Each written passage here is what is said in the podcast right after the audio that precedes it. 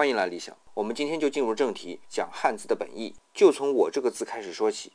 是第一人称，我们都知道文言文中常用的有吾、与，还有一个自己的字，这些字我们以后都会说。但之所以列出来，目的是在于比对这些字能成为第一人称和我这个字不一样的地方。至少我是手持戈的样子，是不是很威武啊？许多学者认为，就是因为手里拿着很厉害的武器，就有自我存在感，所以才将这种形象固定成为我这个字。但是我有另外的理解，因为很厉害的武器多了，为什么会是戈呢？我注意到，戈出土最多的就是在商代，后来的周和之前的新石器时代都以钺作为战争的礼器来表明威慑力。只有在商朝，戈才最多。那会不会是说，戈就是商人在钺的基础上做了戟而改进来的呢？因为一起戟，整个兵刃的强度就加大，杀伤力也就增强，从而用手持戈来表明我区别于其他族群呢？久而久之啊，虽然商的盟主之位被周夺走，但是他这个自豪的自我称谓被沿用了下来，直到今天。